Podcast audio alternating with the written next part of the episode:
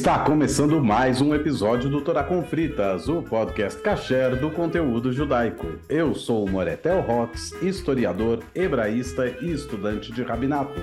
Eu sou Angela Goldstein, orientalista e mergulhadora, e hoje a gente tem a honra de receber novamente na nossa bancada a pesquisadora e nossa amiga Adriana Dias. Adriana, seja super bem-vinda de novo ao Torá com Fritas, é sempre um prazer enorme ter você aqui. E o tema de hoje tem a ver com os acontecimentos da última semana em duas escolas brasileiras, que são o Colégio Visconde de Porto Seguro em Valinhos e o Colégio Israelita em Porto Alegre. Em ambos os casos, alunos dessas instituições proferiram falas extremamente preconceituosas contra negros, nordestinos, pessoas em situação de vulnerabilidade, e no caso do Porto Seguro, os ataques tiveram como alvo um aluno em particular. E no caso da Escola de Porto Alegre, as agressões foram direcionadas a essas populações de maneira mais generalizada, sem um alvo específico. E é para isso que a gente chamou a Adriana aqui hoje, para a gente conversar melhor e entender sobre como o nazifascismo pode ser ensinado nas escolas. A gente fala muito de ensino do Holocausto, mas pensando muito sobre o que aconteceu nas últimas semanas, nos últimos dias, é muito interessante a gente pensar em como o que antecede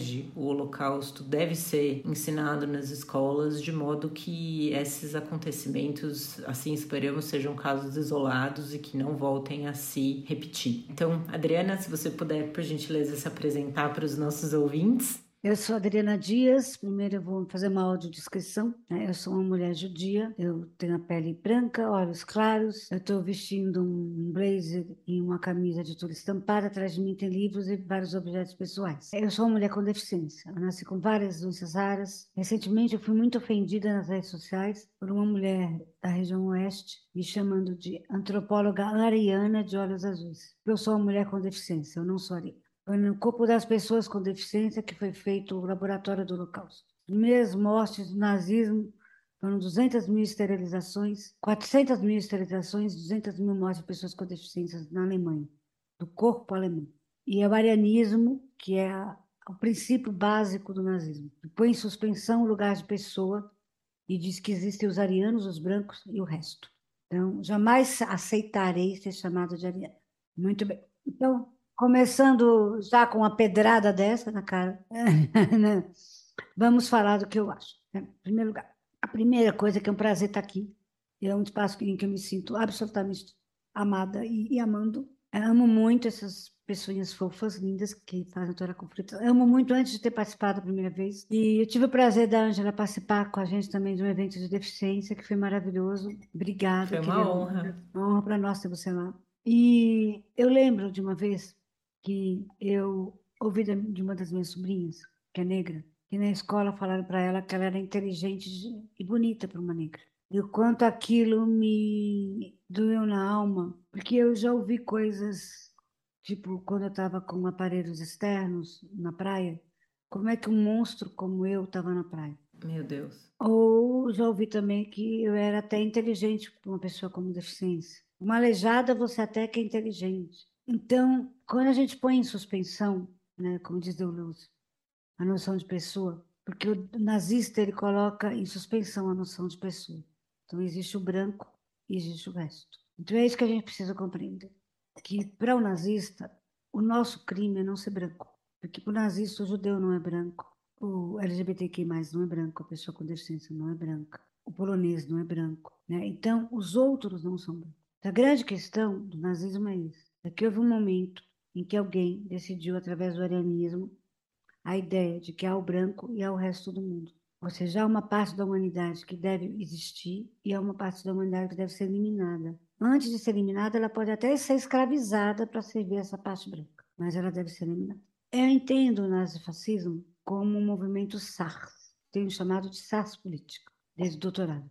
A minha teoria tem sido muito bem aceita por grandes pesquisadores eu dou o nome de SARS, porque SARS é o termo para respiração angustiante, para o momento da respiração de angústia antes da morte. Era o nome que davam para o Covid, né? Falavam SARS. Exatamente, exatamente, exatamente. Porque é, é o nome da respiração angustiante do Covid, é o nome que acontece antes do Zyklopin matar, aquela angústia respiratória antes da morte. é o que aconteceu com as populações quando o nazismo atacava, porque atacava com fogo. E a sensação que a gente deve ter tido durante nesses quatro anos de não conseguir respirar nesse governo, pela sensação de sufocamento. O nazismo e o nazismo, eles agem por sufocamento. 5 bilhões de, de reais gastos em propaganda, que você não conseguia abrir uma, um vídeo no Facebook, um vídeo no, no YouTube que não tivesse uma propaganda. Isso é sufocamento é SARS. Não é por acaso que é SARS. Não é por acaso que a gente se sente sufocado. Porque a ideia deles é sufocar. E o que, que a gente faz? Eles combinaram de nos matar sufocando. E a gente combinou de não morrer sufocado. E para não morrer sufocado, a gente faz o quê? A gente descodifica. O código deles é SARS, é sufocamento. E qual é o nosso descodificamento? É axé, Canavé, é Bahia, é respirar. A gente vai descodificar o sufocamento. E quando é que esse sufocamento começa? Muito bem. Em 1844 aconteceu o grande desapontamento. 1844. Muitas religiões cristãs se juntaram e previram a volta de Cristo para 1844, nos Estados Unidos. E ele não voltou. Como eu estou entre judeus, eu posso falar que é a volta do que nunca veio. Tem uma piada ótima que o Michel German conta que fala: a gente vai descobrir se é o Messias ou não. A gente pergunta, né? Você tá vindo ou você tá voltando? Mais ou menos, é isso. Então, é, na verdade, então, em 1844 eles previram a volta. E quando os cristãos acham que ele veio pela primeira vez, nós sabemos que o uso dele foi feito por Roma para começar a grande colonização a vinda de Cristo foi usada por Roma para, principalmente a partir da história da conversão de Constantino, mas depois por todo o Império Romano, para começar a grande colonização. Então, houve um uso da figura do cristianismo para começar a grande colonização. É uma questão histórica. Mas, em 1844, eles marcaram a grande volta. Como estou entre os judeus, estou falando da volta do Quincarão. Mas ele não veio em 1844. E aí houve uma grande decepção, grande desapontamento.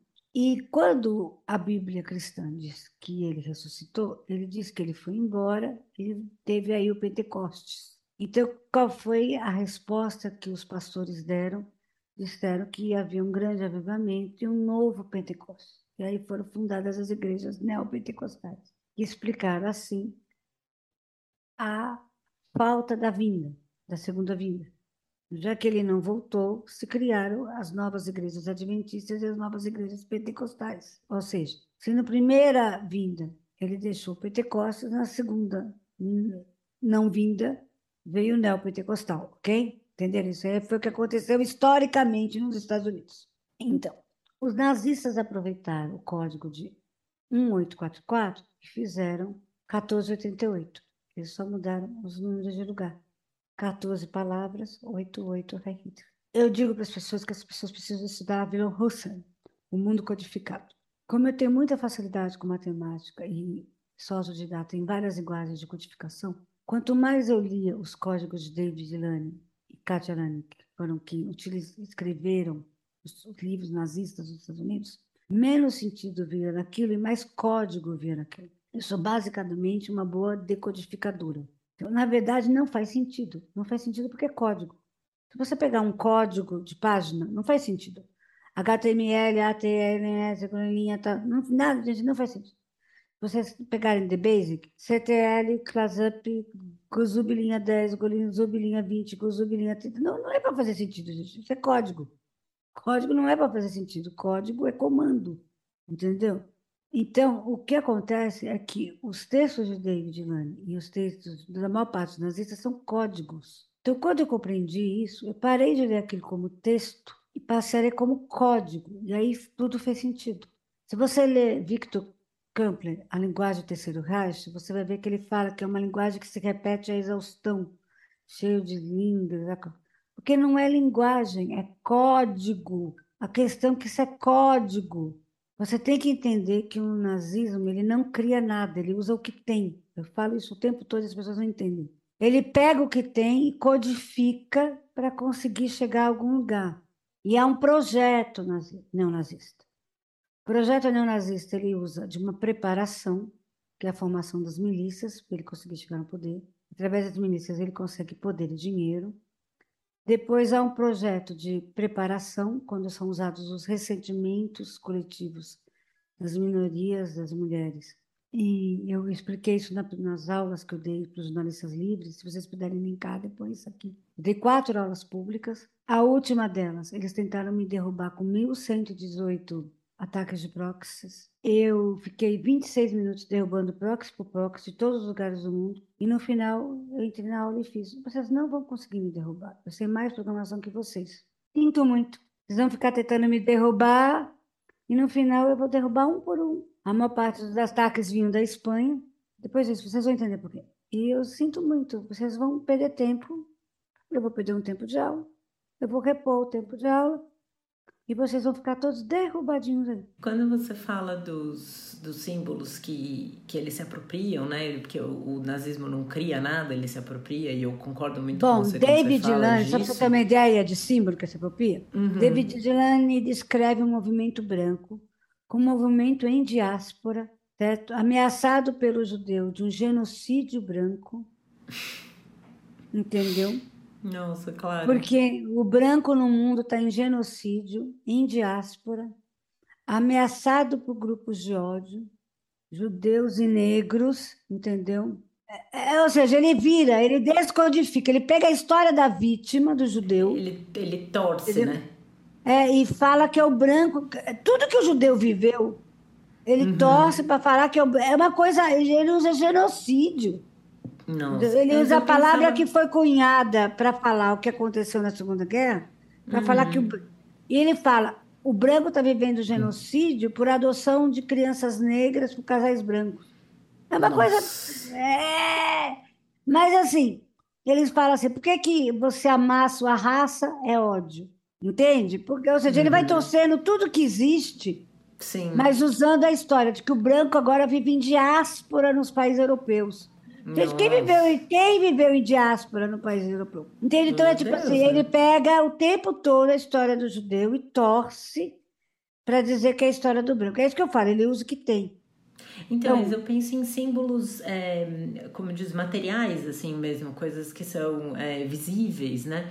E, por exemplo, a suástica não é um símbolo que eles criam, né? É um símbolo que já existe, é um símbolo que se encontra na Ásia, por exemplo, em diversos lugares, sem qualquer conotação é, Eles negativa, vão torcer para né? tornar... Exato. Ou mesmo a saudação que eles fazem ao Hitler com o braço erguido, aquilo é uma saudação romana.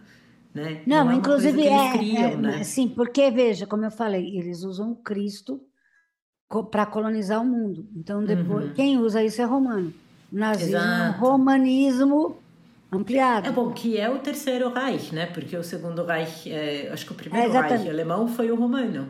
Exatamente. Então a o questão é crucial é, é, é, Hitler é um apaixonado por Roma, ele quer ser um César. É. Né? E Bolsonaro é apaixonado por Hitler, né? Então, Nossa, é, a gente vai ver aqui, a gente vai ver aqui quanto. A gente vai falar disso tudo, hoje. Tudo. E eles não criam. Então, por exemplo, quando eu falo é, na primeira fase da implantação do regime, que são quatro anos, eles usam três estruturas: as igrejas, as empresas e o poder eugênico. Que igrejas eles usam? As que têm, óbvio. Eles não vão criar uma igreja, né? Então, por exemplo, Hitler usou as igrejas católicas e as igrejas luteranas, basicamente. Por quê? Porque eram as que tinha, gente. Né? Eram as mais fortes que, tá, tinham lá. Aqui no Brasil, se usou as igrejas evangélicas neopentecostais, as católicas por quê? Porque eram as que tinham. Ninguém ia criar uma igreja só para poder. Entendeu? O David Lane usou o quê? Basicamente, as igrejas neopentecostais né? e a identidade cristã que ele transformou em cosmoteísmo. Por quê? Porque eram as que tinha. Entendeu? Então, se eles estão em Cuba, eles vão usar o quê? As que têm. Se eles estão na Itália, eles vão usar o quê? As que têm. Porque eles não vão criar uma igreja, eles usam as que têm. Então, o que, que eles fazem? Eles torcem o simbolismo e aí, Levi-Straussiana, que eu sou, antropóloga estruturalista, o inconsciente de Levi-Strauss é como estômago, ele digere os mitos. Então, você dá o mito que a pessoa está acostumada todo dia, a pessoa vai engolindo o mito. Se você decodifica e muda o mito, a pessoa aprende outra coisa. Educação é decodificação de mitos. Então, Levi-Straussiana num, num grau assim que vocês nem imaginam. Então, por exemplo, década de 40, 30, 40 na Alemanha. A mulher alemã era profundamente burguesa. Hitler começa a, fa a fazer propagandas nas revistas alemãs. A pele da mulher alemã precisa ser bem cuidada, não pode ter cravos. Então é preciso muito cuidado com a pele. A década de 30, todas as revistas alemãs falavam do cuidado com a pele. Vocês notam isso hoje em dia em algum lugar? Engraçado, né? A gente nota a propaganda. Mas assim, vamos combinar que no, no governo Bolsonaro ali ninguém tem uma preocupação com a pele, né? Porque você vê a ruindade saindo pelos poros. Sim, mas você vê pessoas. todas as, todas as, as mídias falando de pele. Não, você não abre os uma homens, re- né? Você não abre uma revista feminina no Brasil que não fala de cuidado de pele. Sim. Você não, Não, abre uma, você não abre um Instagram que não fale da importância de cuidado de pele. É uma Não, coisa e, e mudaram o nome pra, como é que é agora? Skincare. Ai, você faz o seu skincare. Tem passos, né? O seu skincare Copiados tem 10 das coreanas, Das né? Que as coreanas têm a melhor pele do mundo. Que Exato. foram as mulheres que foram o quê? Sequestradas sexualmente pelo eixo para Uhum. serem, entendeu? Durante a guerra. Porque elas Exato. tinham a pele bonita. Olha o nível de. Na época de Vargas, todas as revistas falavam de que era indesejável ter cravos na pele, indesejável ter poeira em casa, indesejável ter barata em casa, indesejável ter ratos em casa, indesejável ter piolho nas crianças. A palavra era indesejável. Em 47, depois dos quatro primeiros anos, Hitler entrou em 47, certo? Tudo É, bem? Entende? 37. 37, desculpa, tô com doido. 33, 37. Os quatro, primeiros anos são a estrutura do regime, os quatro anos seguintes são a parte dura do regime. O sistema direito é é receita de bolo, gente, desculpa. Eu estudo isso há 20 anos, já não aguento mais pensar que as pessoas não conseguem entender. Então, vamos lá. 37 vem as leis de Nuremberg, certo? Qual é a primeira lei? As leis raciais de Nuremberg, dos indesejáveis. A Europa começa a fazer o quê? As leis para não entrar os indesejáveis. Hitler cria as leis de Nuremberg e a Europa fecha as portas para os indesejáveis. Vargas faz em 38 a lei fechando as portas para quem? Para os indesejáveis. O povo passa ano falando nas revistas, nos rádios, o que é indesejável. Leni faz filmes sobre os indesejáveis. E aí você associa as pessoas a tudo que é indesejável. Gente, chega a ser absurdo um negócio desse e as pessoas não perceberem a lógica que está por detrás da E o associação grau, dessa. e o grau de desumanização que isso vai levar. Exatamente, porque desumanização, de animalização, de ratização, de tudo ação, né? É rato, é piolho, é barata. Exatamente, essas pessoas deixam de ser pessoas, de novo, a suspensão da noção de pessoa, né, que eu falei no início, que elas não são mais pessoas. Ela é rato, piolho, barata, pó, cravo, pelo. E aí, quem são essas pessoas? As vítimas de 37. Quem são as vítimas de 37? Quando Hitler faz 30, quando Hitler faz 37, as leis de Nuremberg, ele abre imediatamente o quê? Dachau. E ele prende o quê? Imediatamente, imediatamente o quê? 40 mil pessoas para serem mortas em dois dias. Quem são essas 40 mil pessoas que ele prende em dois dias para serem mortas por aqui, ó? Como porcos, SARS, sem respirar. 40 mil pessoas em dois dias são mortas Dachau. São são as pessoas? Não, as pessoas que ameaçam o regime imediatamente porque estão falando contra o regime. Padres, feiras, comunistas, sindicalistas, LGBTQI+, algumas pessoas com deficiência, mas são as pessoas que estão falando contra o regime, as pessoas que abriram a boca durante, ou seja, os opositores mais fortes, 40 mil pessoas. Não sei se vocês lembram do Bolsonaro falando, a primeira coisa que eu faria era matar 30 mil pessoas. Ele está evocando da. Ele tá É, a evocando Dachau. ditadura matou pouco, né? Ele fala. É. A ditadura, Então, assim, a da primeira coisa que se pouco. faz num regime, no segundo momento, é matar rapidamente os principais oposito- opositores. Tá, tchau. Então, por isso que quando eu, eu assumi essa pesquisa, a primeira coisa que eu fiz é honrar as vítimas. Quais? Todas.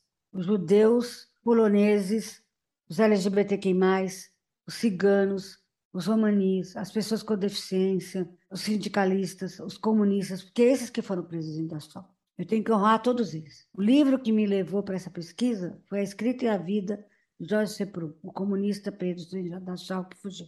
E aí é uma coisa que é muito importante eh, eu lembrar, aí eu lembro com muita dor, Dachau foi o primeiro de muitos campos. Dachau depois se ampliou, matou 200 mil pessoas. Dachau foi modelo de Auschwitz. Então a gente tem que pensar que começou em Dachau, não terminou em Dachau. Dachau foi só o começo. E aí, Dachau, 37, Vargas, em 38, faz a lei dos indesejáveis. Existe na lei dos indesejáveis, a gente tem um arquivo no, no Museu Nacional que diz assim, os judeus e os outros indesejáveis. Era para ter judeu e alguém evitou, mas tem no arquivo, o anexo tem judeus indesejáveis. E eu tenho essa prova. Então, quando a gente olha isso, a gente pensa, por que é indesejável? O que, que indesejável quer dizer? Uma pessoa que não provoca desejo. Uma pessoa que a gente não ama, que a gente não deseja, que a gente não quer. Que a gente indeseja, que a gente não quer como humano. Porque o que é desejo? Desejo é a força máxima do universo. A gente pensar em termos freudianos. O que é desejo? É a pulsão da vida. Né? E o que é indesejar? Indesejar é pulsionar o desejo gregário, é alimentar o desejo de morte. Então, o nazismo é aquele que se substitui o desejo pela tesão de matar. Então, essa que não é pessoa, eu vou ter tesão de matar, eu vou ter tesão de destruir, eu vou ter tesão de eliminar, porque ela não é pessoa. Então eu substituo o amor que eu deveria ter por todas as pessoas pelo desejo, pelo tesão, pelo desejo gregário de matar. Que aí quem vai falar é o William Reich, né, em fascismo de massa. Vocês percebem como isso é muito, muito grande isso? Então, aí, quando eu falo de SAS política, eu estou falando de pessoas que estão tendo tesão de sufocamento. A maior parte das mulheres que morrem, morrem sufocadas pelos seus parceiros, por exemplo. Então, é muito sério o que a gente está falando aqui. Esse grupo do Zap sufocou essas duas crianças negras. Ele falava em colocar elas dentro do, do carro do pai e fazer câmara de gás. Porque se Hitler é, fez com os judeus, eu posso fazer com vocês, com os petitas e com os nordestinos. Nossa. Era isso que era falado dentro do grupo de Zap. Porto Seguro, aqui da região de Campinas. E defeito para os judeus eu posso fazer com vocês. Essa história do Porto Seguro pegou muito fundo em mim, e aí foi a partir desse momento que eu conversei com o Theo que eu achei que a gente precisava muito falar com vocês é, sobre isso, porque eu sou ex-aluna do Porto Seguro e eu sou uma ex-aluna da vida inteira do Porto Seguro. Eu estudei lá de 91 a 2003. Eu saí Muito de lá direto para a faculdade, não, a vida inteira. Você estudou muitos anos, né? Muitos do, dos 5 aos 18. Dos 5 aos 18. Tempo. Muitos anos que eu estudei lá, então eu conheço a escola muito bem. É, você tem, você pode falar de uma autobiografia do Porto Seguro. Exato. Né? E assim, eu estou vendo de fora uma mãe desesperada, desesperada no sentido não de que está fora de si, mas no sentido de que está ferida, vendo a filha e o filho sofrendo tudo isso. Ela é uma grande advogada de direitos humanos, até, mas é diferente quando acontece com seu filho. Os dois pais são advogados de direitos humanos. Eu queria só contextualizar um pouquinho antes de você. O que, o que me chocou muito, porque assim, como eu estudei muitos anos lá, eu conheço a escola muito bem, é, fotograficamente falando, né? Assim, conheço o espaço físico da escola muito bem. E me mandaram a notícia via Instagram. Foi uma ouvinte nossa que, que mandou a notícia. E era uma. Então, primeiro veio a foto, depois eu cliquei na foto e fui ler a notícia. E a primeira foto que aparecia era da mãe com as duas crianças, com os filhos, né? E eles estavam na frente de uma sala e eu olhei e falei: Nossa, é a sala onde eu estudei na oitava série. É uma notícia do Porto Seguro. Eu reconheci o pátio, eu reconheci a janela, a estrutura toda. É, e depois eu até comentei com uma amiga minha, eu falei, mostrar uma foto do Porto Seguro para mim é praticamente mostrar uma foto da minha casa. Eu vou instantaneamente reconhecer o lugar, né? Apesar se fizer alguma modificação, mas você reconhece o esqueleto, né? E, é e como me fui... mostrar uma foto do IFIST da Unicamp. pois é.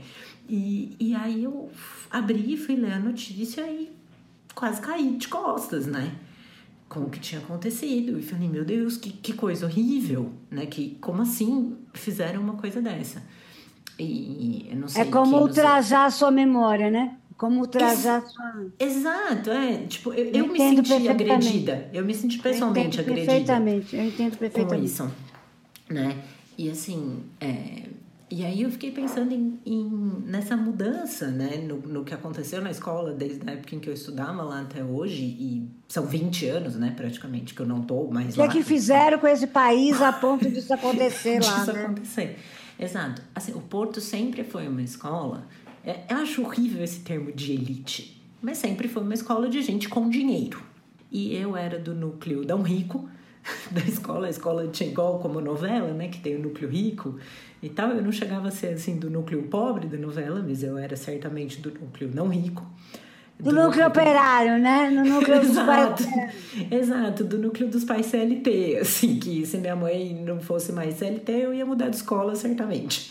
Isso. E E... Do núcleo classe média da escola. Exato, do núcleo, é, exatamente, do núcleo classe média. E assim, eu sempre tive professores maravilhosos. Nem, nem sempre, eu tive professores horríveis também no Porto Seguro, desculpa ah. falar isso. Vamos não falar logo, nomes. vamos falar logo a é, verdade. É, não, não vou citar nomes dos professores horríveis, mas tive professores horrorosos.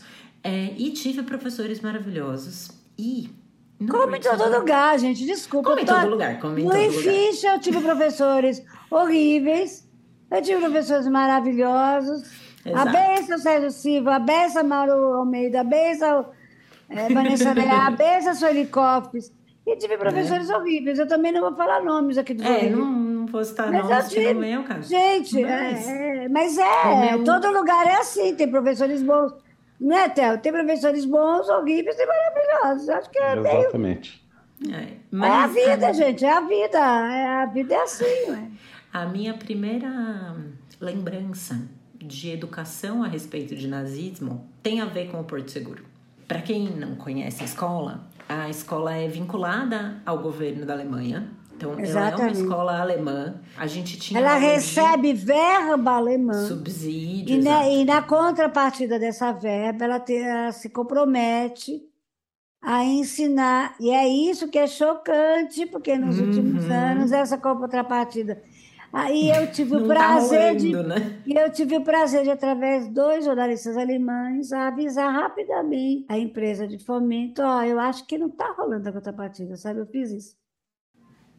No, na época em que eu estudei lá, a gente começava a aprender alemão na terceira série. E tinha uma brincadeira que a gente fazia em sala, então com nove anos, né? E a gente fazia uma brincadeira em sala que se chamava Quatro Cantos. Ia um aluno é, então o professor escolhia quatro alunos, cada um ia para um canto, ele falava uma palavra em português e a gente tinha que dizer em alemão. Então quem dissesse mais rápido ganhava e aí você avançava para o próximo canto da sala. Falou mais uma direita, avançou, avançou, avançou. Quando você chegava de novo no seu canto, você ganhava a sua, você ganhava o jogo. Quem chegasse primeiro de volta onde saiu. E aí, às vezes, quando duas pessoas falavam ao mesmo tempo, a gente levantava a mão e tal. E numa dessas, um dos colegas levantou a mão e levantou o braço meio num ângulo de 45 graus, assim. Ficou com uma carinha de. Poderia ser uma carinha de saudação nazista, talvez, né? A carinha. Como é o nome Só daquele que... filme que a criança faz? É que aquela o Jojo Rabbit. É Joy Rabbit, ficou com a carinha de Joy Rabbit. Com a carinha de Jojo Rabbit, é. Aí o professor que... fez, Nai! Nai! Só, exatamente, Nai! só que a gente tinha nove anos, várias crianças brasileiras dentro da sala, então sem qualquer contato com isso.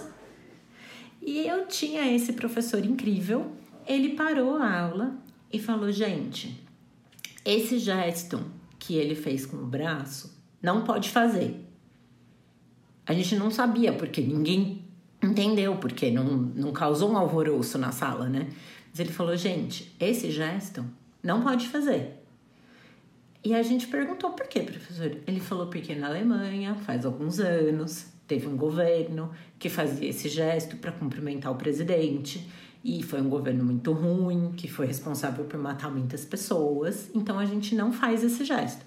E aí ele não, acho que não me lembro que ele falou nazismo, enfim, nem, nem falou como era a saudação, nem nada. Ele só falou: olha, não pode levantar o braço assim. Se for levantar o braço para falar na sala, tem que levantar o braço todo. Tipo, 90, é, 180 graus, assim, né? Eu tenho que levantar o braço inteiro. Não pode é, Levantar desse desse jeito. jeito. Não E pode levantar bem. que nem os santa catarinenses fazem maneira. Exato. E aí ficou, essa foi a, a explicação. E assim, para uma sala de crianças de 9 anos, isso é uma explicação que resume muito bem e resolve Tranquilo, tranquilo. a situação, né? E depois, enfim, eh, mais pra frente a gente foi tendo eh, Aulas. aulas. sobre isso. Agora, Depois o Porto Seguro fez o que ele não fez agora, né? Ou seja, ele fez, ele usou o dinheiro que ele recebia direito, né? Seja, Exato. E, e assim, quando a gente estava na oitava série e depois no terceiro colegial, a gente tinha umas provas de proficiência de alemão. Para ganhar certificado de proficiência, um certificado tipo aquele FCI de inglês. Sim, para você poder prestar vestibular na Alemanha, etc. É, exatamente. Você nunca E a- pensou em ir para a Alemanha estudar? Ah, depois de adulta, não. Mas eu, quando eu tava, quando eu era adolescente, eu fui. Mas aí a gente fazia isso e a gente tinha uma prova oral. E a gente tinha que se preparar para a prova oral e falar sobre um assunto que fosse do nosso interesse. E eu lembro da professora de alemão, foi minha professora por muitos anos, e ela falou: gente, pelo amor de Deus, muda o disco, fala de outra coisa, não fala de Segunda Guerra Mundial. E aí que eu acho, assim... Não, e ela tava certa, porque, assim, também eram umas pesquisas rasas, assim, com a profundidade de um pires. Mas, no que eu acho que, que falha a educação do Holocausto, né? E era muito nisso que a gente queria chegar para conversar com você. Não é educação do Holocausto, é educação sobre nazifascismo. Olha aqui, eu É porque fala novo. só sobre. Não mostra que Exatamente. começou muito antes, né? Exato. Porque veja, o Ele- Holocausto não começou. Não é, foi do dia pra noite. As pessoas noite, acordaram e, tipo, galera, é, vem, é vem, isso que eu tô gente, falando, vem. né? Porque é isso que eu chamo de SAS política, né? É. É. você compreender como é que começa lá com a formação das milícias, e Exato. depois que tem a formação dos ressentimentos, e aí tem a minha primeira aula. Eu queria até uns cards, Ângela. Eu queria mandar para você agora, tá? Mande. Posso até, a gente pode até passar, porque eu fiz até arte para poder falar disso, porque eu falei, gente do céu, a gente vai ter que melhorar muito isso para Uhum. ensinar. Exato. Porque eu acho que realmente, sabe, Ângela, é a coisa mais importante que a gente tem que fazer é educar. É, então, e quando essas coisas todas começaram a acontecer, que eu vi a notícia e minha mãe, depois liguei pra minha mãe e falei, mãe, pelo amor de Deus, você tem que ligar lá na escola, como mãe de ex-aluna, pra cobrar uma providência. Eu, como ex-aluna, vou ligar. E liguei. Porque Todo mundo chata. ligou. É, e a escola ficou pessoa- patinando. A Exato, escola ficou passaram minha patinando, ligação A escola um passou pano pra caramba. A escola primeiro disse que as mensagens eram agressivas. Uhum. As mensagens eram crime, então, crime, previsto em lei. Tá? Uhum, uhum. Tem uma diferença muito grande para mim de mensagem agressiva e mensagem criminosa. É, agressiva é chamar a pessoa de feio. Exatamente, entendeu? Dizer que vai fazer uma câmara de gás e matar todo mundo, como Hitler fez, para mim é. É. um pouco, é bem diferente de uma mensagem É. agressiva. Agressiva é chamar de feio. Entendeu? é é Colocar, muito colo- colocar a imagem de um hitlerista fazendo é, um estupro numa pessoa negra, por exemplo, é uma imagem bem. E teve essa imagem, tá? Meu Deus. Eu tô aqui, eu não posso mostrar a imagem, mas teve coisas. Não, por muito- favor.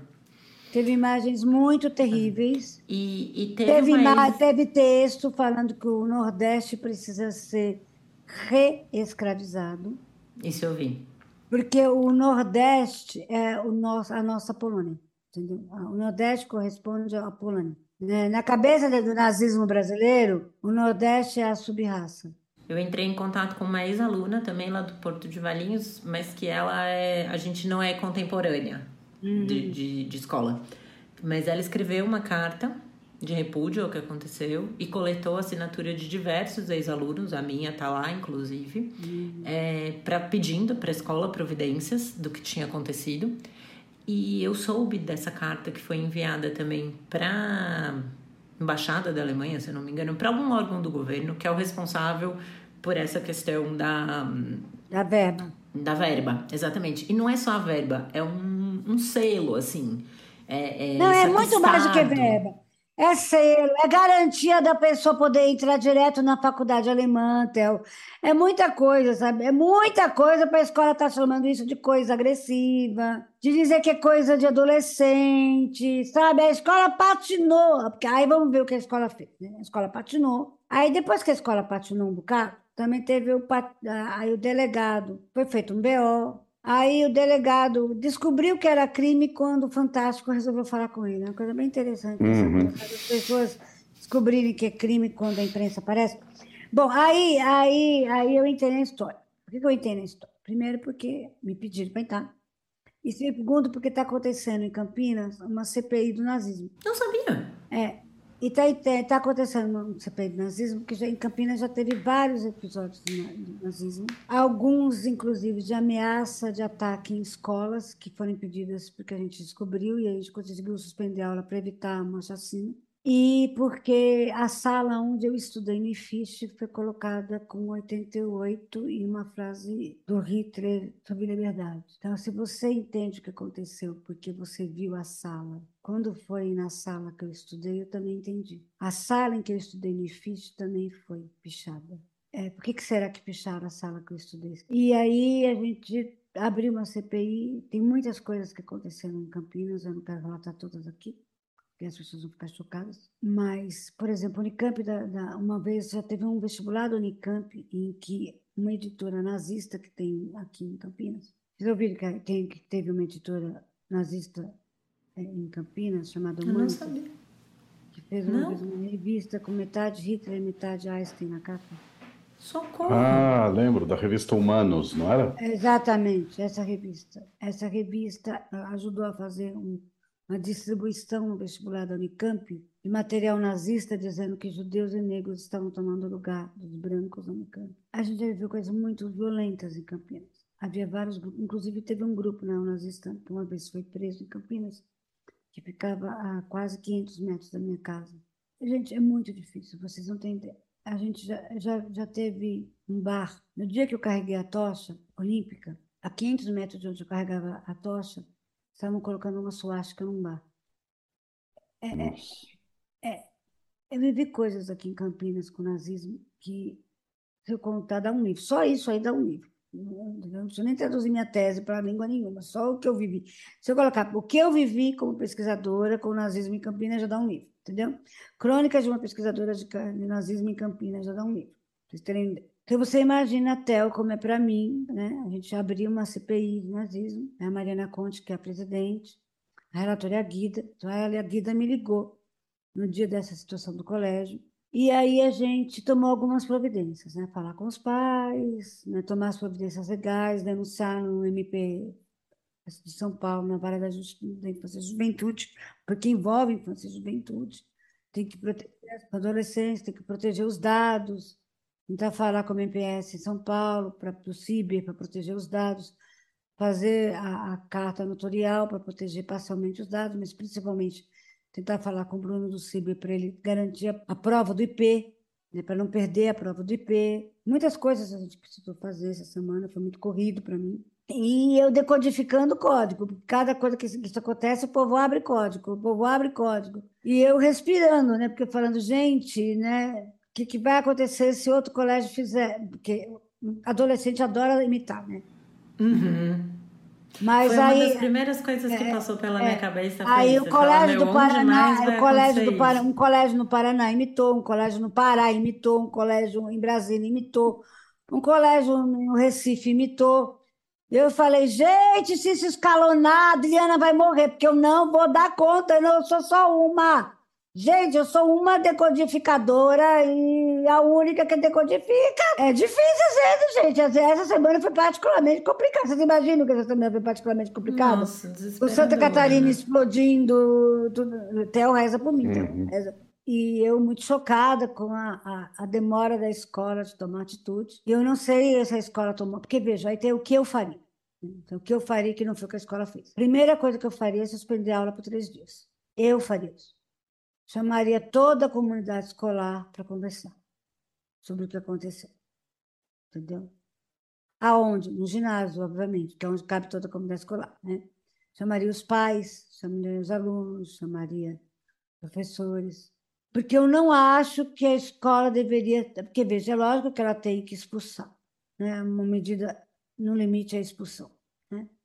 Mas eu acho que antes da expulsão, eu acho que tem muita coisa a ser feita, entende? Eu acho que eu acho que tem muita coisa a aprender, sabe? Então, Primeiro, eu acho assim, lógico que um aluno que faz uma comunidade zap e cria essa comunidade zap e faz isso, ele, tem, ele precisa ter medidas sócio, né? É lógico, óbvio. Mas os pais desses alunos, eles não perceberam nada nesse filho, sabe? Tipo, não é possível. Então, assim, sabe, não há nenhuma responsabilidade na escola de não ter percebido nada nesse aluno. Não é possível que esse aluno não demonstrou nenhum. Porque, veja, gente, eu perfilo criminosos há 20 anos. Né? Trabalho com crime há 20 anos. São 20 anos estudando crime de não nazismo. Vocês imaginam que eu estudei alguma coisa de perfilação criminal nesses 20 anos. Vocês imaginam? Por exemplo, teve o caso desse incel que matou essa menina dos jogos, a Sol. Não sei se vocês viram. A história né? não me é estranha. É, é, então. Ele escreveu 51 páginas antes de matar. Escreveu 51 páginas um ano antes de matar. Os advogados deles alegaram, é, lógico, os advogados de, sempre adoram alegar, alegar insanidade. Né? Uma pessoa insana não escreve 51 páginas antes de matar ninguém. E aí o texto dele diz assim: o que eu gostaria de ser é uma pessoa desconhecida, tá? Você escreve 51 páginas mata a pessoa mais importante dos jogos e quer ser uma pessoa desconhecida. Ok. Vai ser psicopata desorganizado assim no inferno, né? Então, desculpa, não tem nada de que ele queria ser desconhecido. Ele queria ser o cara mais conhecido do mundo, Théo. Uhum. Ele escolheu a maior jogadora de, certo, do mundo. Você acha que ele quer ser desconhecido? Quem quer ser desconhecido não mata a maior jogadora do mundo, você concorda? Uhum. Né? tem nada de, é, de, de, de, vulnerabilidade nesse cara, entendeu? Não tem nada de. Esse cara fez um crime absolutamente arquitetado, planejado em cada detalhe. Não tem nada desse cara de inimputável, entendeu? Ainda bem que o Júlio não caiu no jogo e deu 14 anos, o que eu acho uma pena muito pequena, inclusive, entendeu?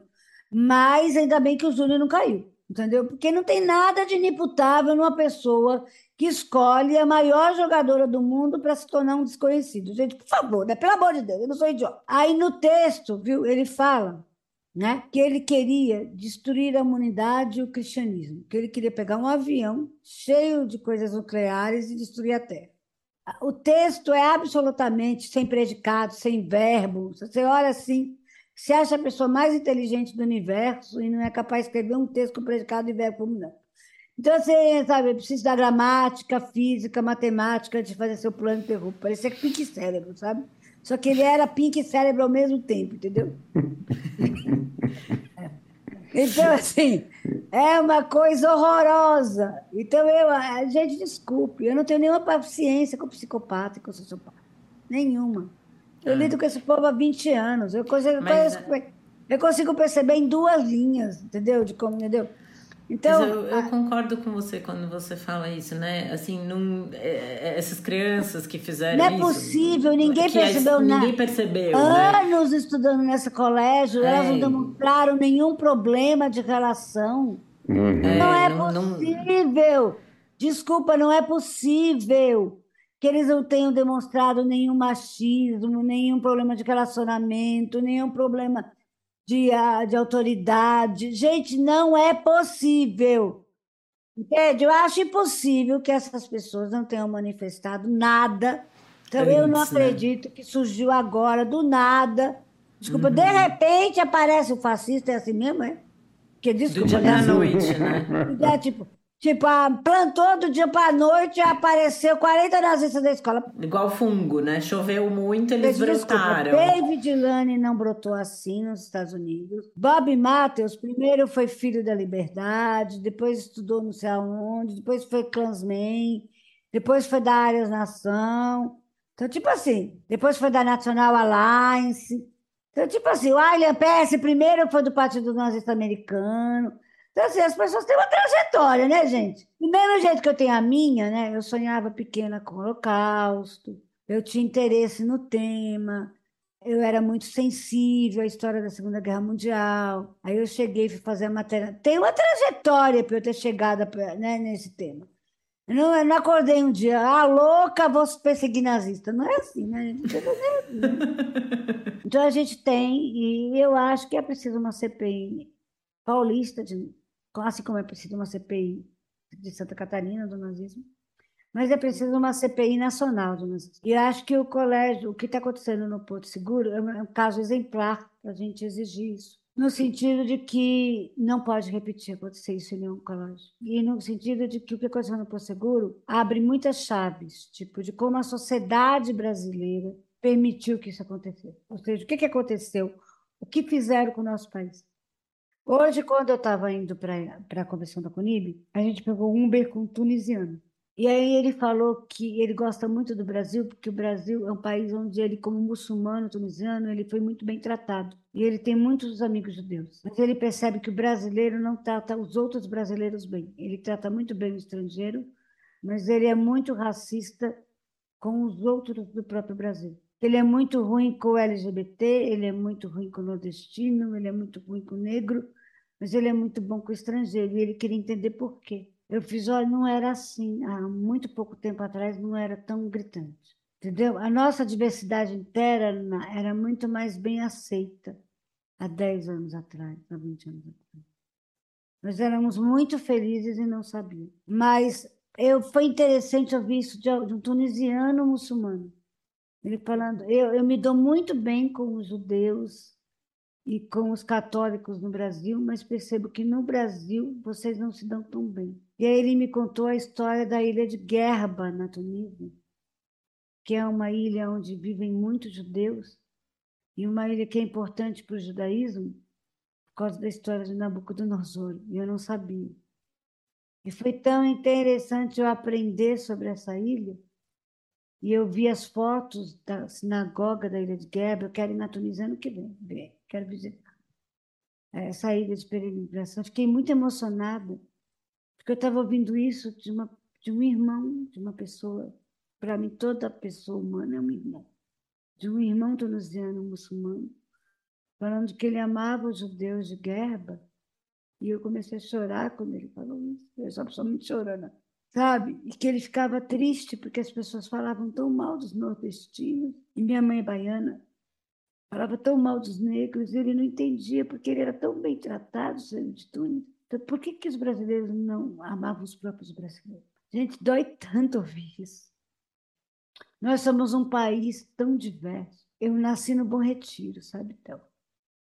Aonde é que uma baiana de Paramirim, Bahia, ia conhecer um, um homem que era filho de italiano português? No Bom Retiro, né? Não. Uhum. O Bom Retiro não é, para mim, uma foto na parede que dói. O Bom Retiro é uma raridade cotidiana. Quando eu comecei a pesquisa, a primeira coisa que eu fiz então, foi ir no Bom Retiro ouvir sobreviventes do local. Eu sabia que eu ia precisar me preparar espiritualmente, sabe? Bom Retiro recebeu cinco gerações de imigrantes diferentes, uma delas a judaica. Uhum. Tudo que o neonazismo não é, é Bom Retiro. é, exatamente. É perfeito. É uma síntese perfeita. Bom Retiro, para mim, é cada célula da minha alma. Eu começo as minhas aulas públicas de jornalistas ensinando E é por isso que para mim é muito triste o Tarcísio ter ganhado São Paulo. Porque tudo que Tarcísio não é, é bom retiro. Mas, mas o bom retiro vai expulsar o Tarcísio, tenho certeza. Porque, porque nós somos diversidade. São Paulo foi construída a partir da diversidade do Bom Retiro. De todas as diversidades que o Bom Retiro recebeu, e a partir de todas as diversidades que o Bom Retiro construiu. Eu nasci no Bom Retiro, eu estudei no Orestes Guimarães, no Paris. Quando eu estive em Israel, eu conheci uma pessoa da Hannah, uma situação incrível que aconteceu. Eu sou dali, do Bom Retiro. Eu sou do lugar onde muitos povos muitos nordestinos vieram onde todos os bairros e todas as cidades do estado de São Paulo se formaram. Eu sou dali. A diversidade faz parte de cada célula do. Então, eu vou honrar essa diversidade o resto do mundo.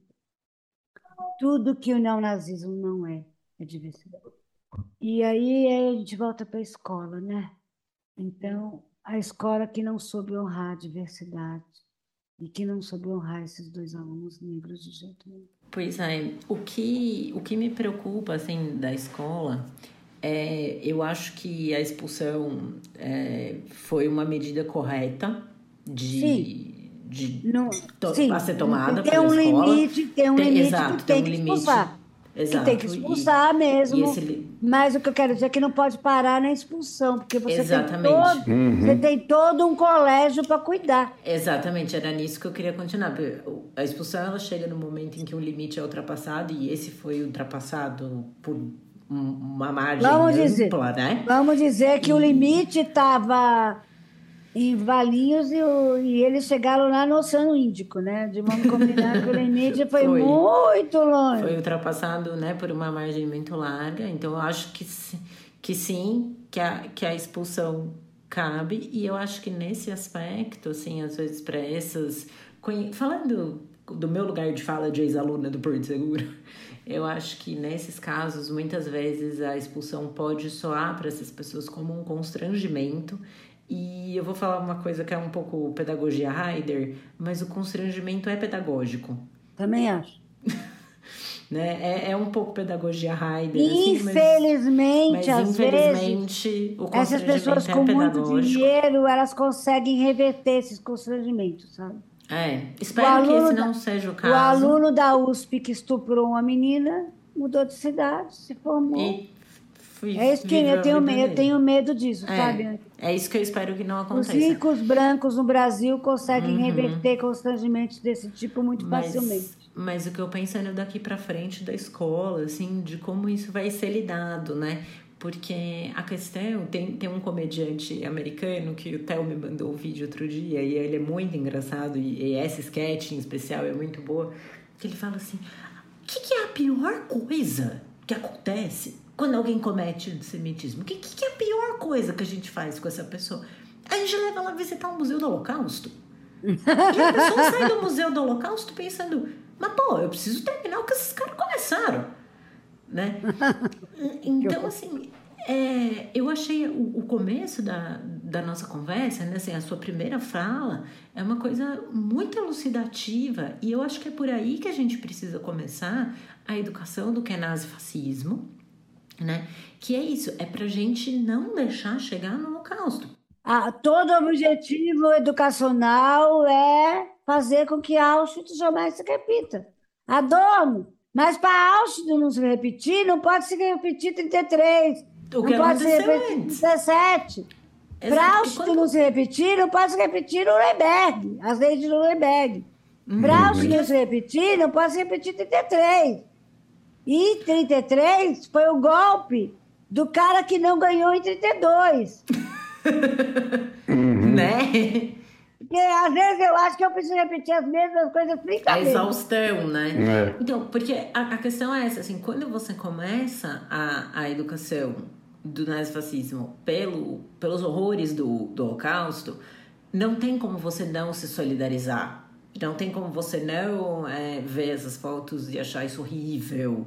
Não tem como você não se horrorizar diante dessas fotos, né? Mas é o que a gente falou antes. Isso não aconteceu. Uma noite todo mundo foi dormir na sua casa do jeito que tava e pensou, bom, amanhã eu vou acordar, vou tomar meu banho, vou tomar meu café, vou me vestir, vou pegar E pasta, descobriram que isso aconteceu. E, e é isso, estava E em aí, curso. lá em Santa Catarina, eles estão começando a marcar as casas dos petistas e as empresas dos petistas. Eu vi isso. É, então, E você exato. sabe qual é a data da que a gente vai comemorar daqui a dois dias? Dia 9, né? Dia 9 de Então, novembro. é, isso não É um assusta dia. você. É. Não assusta vocês eles estarem fazendo isso nesse momento? Não, é muito assustador. Não parece um código Né? data, Onde será que a gente já viu isso antes, né? sabe? Então, e aí eu tipo fico coisa- assim, sabe? Vocês não. não tão- sabe, veja, dia 2 de outubro, 2 de novembro, que foi o dia que eles levantaram né, as bandeiras e tal, é feriado no Brasil, isso facilitou para eles. Mas 2 de novembro é também aniversário de David Lenin, o grande americano. Hum, olha só, que coincidência, Pois não é, mesmo? né? Será que foi só coincidência? Né? Não, é Mas é, é nisso, é nisso que eu penso. Assim, Nazista adora data, porque data é código. assim, é no numerinho, né? É fácil de Não é à lembrar. toa que os nazistas do Barolo estavam na festa lá com os nazistas do Bernardo, no dia 20 de abril, que era aniversário de Hitler, e aí eles mataram. E teve um outro código que passou desapercebido, né? porque o, o presidente foi falar, né? Aquela, aquele, aquele discursinho de três minutos, o que, que foi escrito que pelo um código, eu decodifiquei. Posso até mandar para você a decodificação. Que eu Por fiz. favor.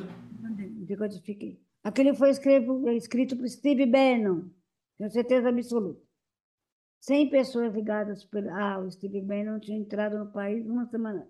Gente, aquilo foi palavra por palavra escrita por Steve Bannon, que eu decodifiquei e tinha código. Steve Bannon é perito nos códigos do William Press, o cara que codificava para David.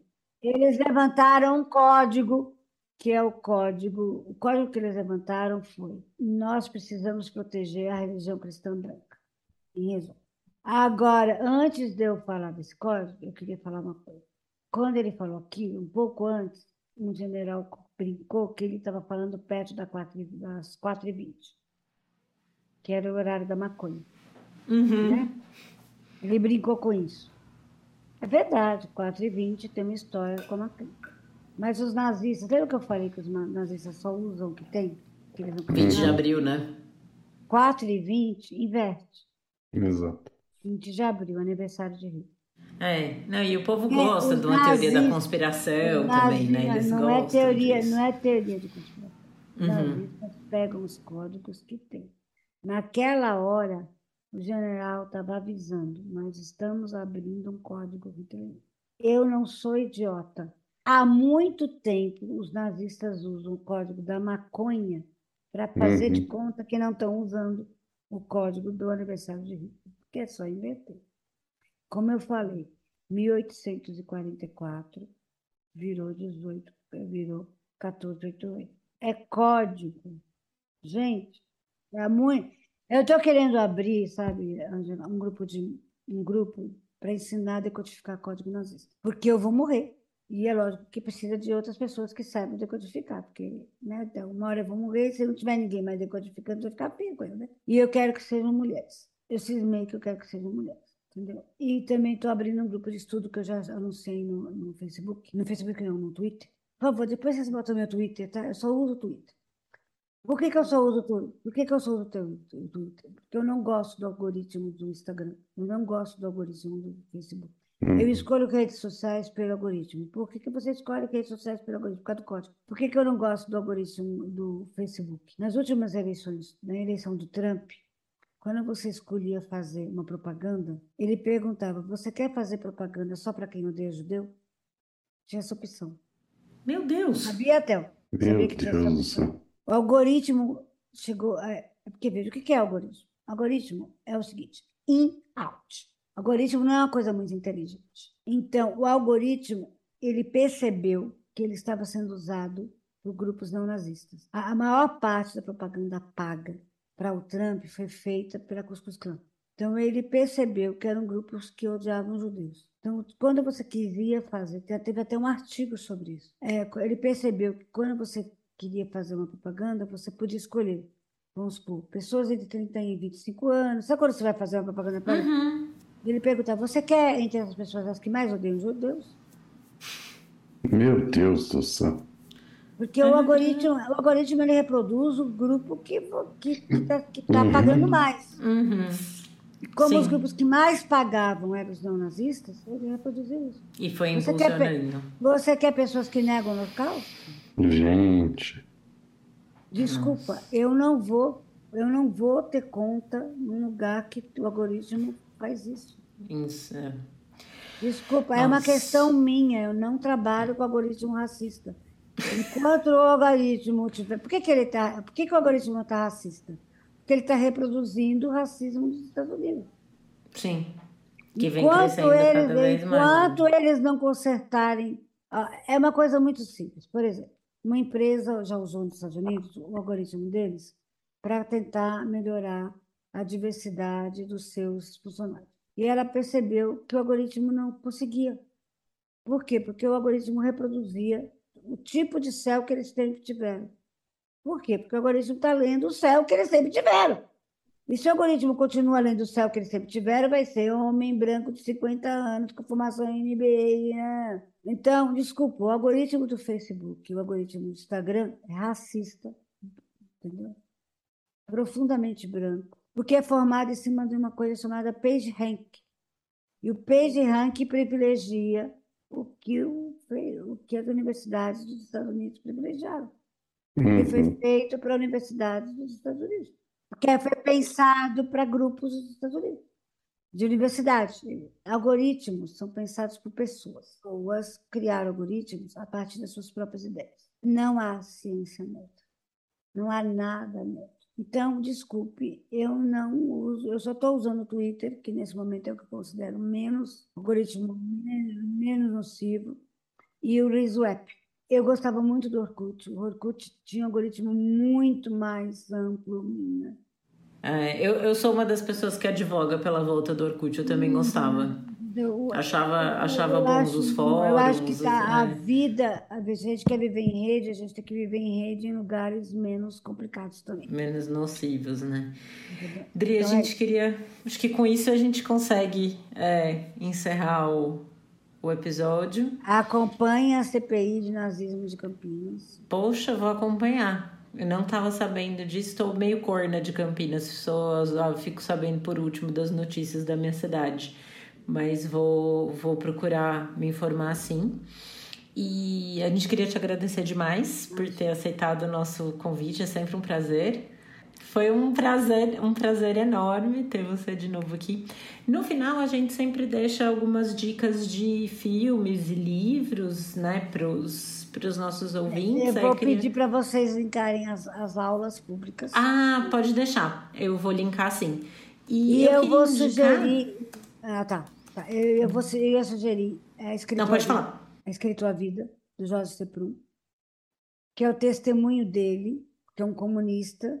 Eles resolvem escrever esse livro no dia que o Primo Levi se suicida. Esse é um livro que eu acho fundamental. Foi o livro que me levou para pesquisar.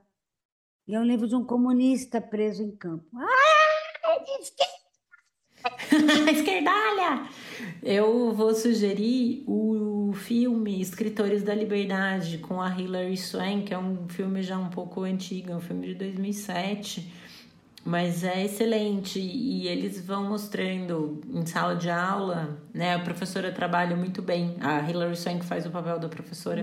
E ela trabalha super bem é, essa questão da educação, do que foi o nazifascismo, né? E como identificar, que acho que é isso, o principal é a gente conseguir identificar quais são os sinais quando eles estão se manifestando, assim, e, e agir, né, sem, sem demora, que foi o que me surpreendeu muito no caso do Porto Seguro, assim, foi uma certa amorosidade por parte da escola para tomar a atitude que precisava ser tomada, né? Eu estava em contato com essa ex-aluna também do Porto, que escreveu a carta com as assinaturas dos, dos ex-alunos, da qual eu sou subscrevente, e, e ela, junto com um colega, também escreveram uma carta para esse departamento do governo alemão responsável pela vinculação da escola, que foi uma coisa que ajudou a colocar uma pressão em cima.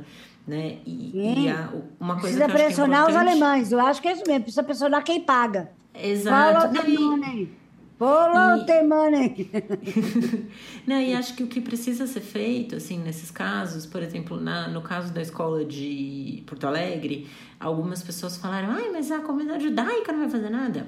ah, eu queria falar uma si... coisa. Eu queria falar uma coisa sobre isso, Fale. uma coisa importante. É, a grande diferença que eu acho é que o colégio de Porto Alegre tomou passe a nota do colégio, do... soltaram uma nota imediatamente dizendo nós vamos aprender, nós vamos nos envolver é um problema. Nós sabemos que está errado e nós vamos eles aprender. Não tiraram o corpo fora, eles, né? Eles não tiraram o corpo. Eles foram é. totalmente, imediatamente eles resolveram tomar é. Há uma diferença acho... muito grande em você é, deixar o, o problema correr e você dizer, não, tem um problema aqui e todo mundo vai aprender com isso, entendeu? É, o que eu acho a, importante... a postura foi totalmente diferente. Eu não estou passando pano, não, viu?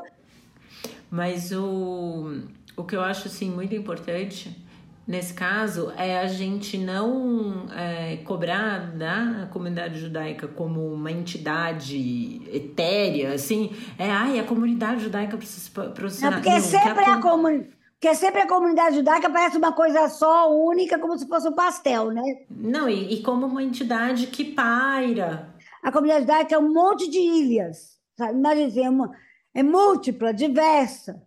Não tem essa coisa, a entidade, não é o comunismo, o, o capitalismo, a comunidade judaica, a mão invisível do mercado. Não é o pastel, entendeu? Não é um conceito. É cobrar de quem é uma instituição. Essa, era isso que eu queria é, falar. É você sim. cobrar do que é institucional. Do colégio. Do colégio. E assim, no caso da escola do Porto Seguro, você cobra da instituição escola, você cobra da instituição governo da Alemanha. No Isso. caso do colégio de Porto Alegre, você cobra da instituição escola e você cobra de instituições judaicas, tipo Conib, tipo Fizesp, né? Você não cobra de coisas que são assim, é, como uma entidade de novo, Os subjetiva. da hebraica de a hebraica Exato. do Rio de Janeiro, porque eu não aguento mais. Quando alguém fala da hebraica do Rio de Janeiro, não, eu falo, é muito mais judeus tinha muito mais judeu do lado de fora xingando ele do que dentro batendo palma. Não, cada vez que alguém fala isso, morre um panda. Eu não tenho, não tenho, é, exatamente. Toda vez que alguém fala é. da hebraica do Rio de Janeiro, morre um panda, morre uma girafa. É, entendeu? uma fada morre... se suicida. É, é não, entendeu? Não e eu choro glitter. Eu não tenho paciência. tenho mais... É. Eu ia falar de um filme. Posso falar de um filme? Posso? Pode. Posso? Estrelas Além do Tempo. Ah, é, é lindo esse filme. Conta das, de três mulheres negras que ajudaram o homem a fazer coisas fantásticas na NASA, porque tem aquela história que os alemães foram sequestrados, gênios alemães foram sequestrados pela operação Paperclips, e foram também, mas é muito mais interessante, porque, na verdade, quem fez mesmo os cálculos não foram alemães. Foram, foram essas mulheres, né?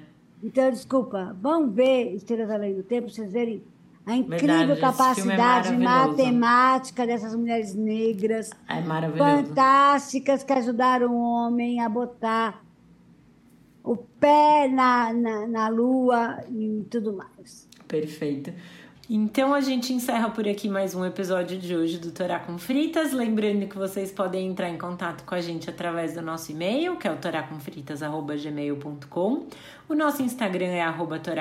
Vocês podem nos seguir no Twitter, arroba. Para não perder nenhum episódio, assine o nosso feed no seu tocador de podcasts preferido. Eu sou a Angela Goldstein, junto com o Theo Rods, idealizadora e apresentadora do Torá com Fritas. O Alu é o nosso editor de som e intérprete da nossa música de abertura. Para entrar em contato com ele é só procurar no Instagram pelo arroba Alu de sempre ou arroba. E a nossa identidade visual é da Maia Batalha. Muito obrigada a todo mundo que ficou com a gente até agora.